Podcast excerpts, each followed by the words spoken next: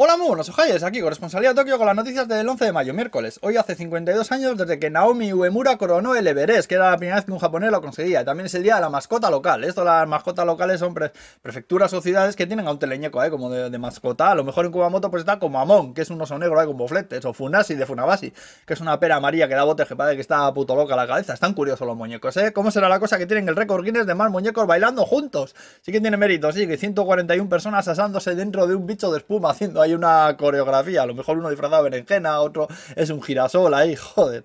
Lo que hay que hacer para comer, eh, madre mía.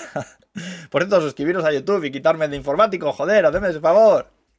Hace lo que os haga del barajo, faltaría más, ¿eh? Vamos al lío. En Tokio, que están barajando ahora reconocer matrimonios de personas del mismo sexo. Bueno, ellos no lo llaman matrimonio, lo llaman acuerdos entre personas de minorías sexuales. Pues porque son así. Bastante avance está, es estando donde estamos, ¿eh? Tampoco le pidamos a Lancopan que esté bueno, joder, que lo queremos todo.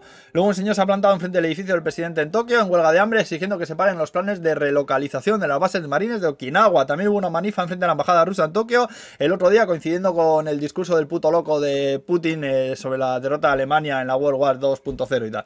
Luego Nintendo dice que las ventas de la Switch han bajado un 20%, mayormente pues porque no hay chis para hacer más. Sin chis, ni Switch, ni Switch, dice que han dicho, ¿eh? Y luego Sony ha contraatacado eh, diciendo que ellos han tenido un beneficio de trillón y pico de yenes, porque les va guay lo de las pelis, los juegos y la música. Joder, parece que ha salido la noticia en plan, in your face, Mario Bros. Chúpate esa, maldito fontanero cabrón.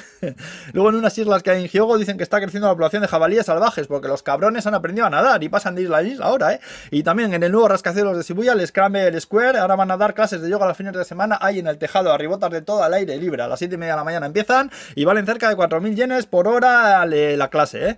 Y bueno, ya estaría. Si estás por Tokio, que sepas que este fin de semana hay una Latin American Tapas Party en Sumida, con demostraciones de tango, salsa, merengue, bachata y picoteo. Una parte de la entrada se dedicará a dar formación musical a niños con pocos recursos económicos, ¿eh? Que yo me acabo de acordar que a mí una chica una vez me dijo que era latino yo.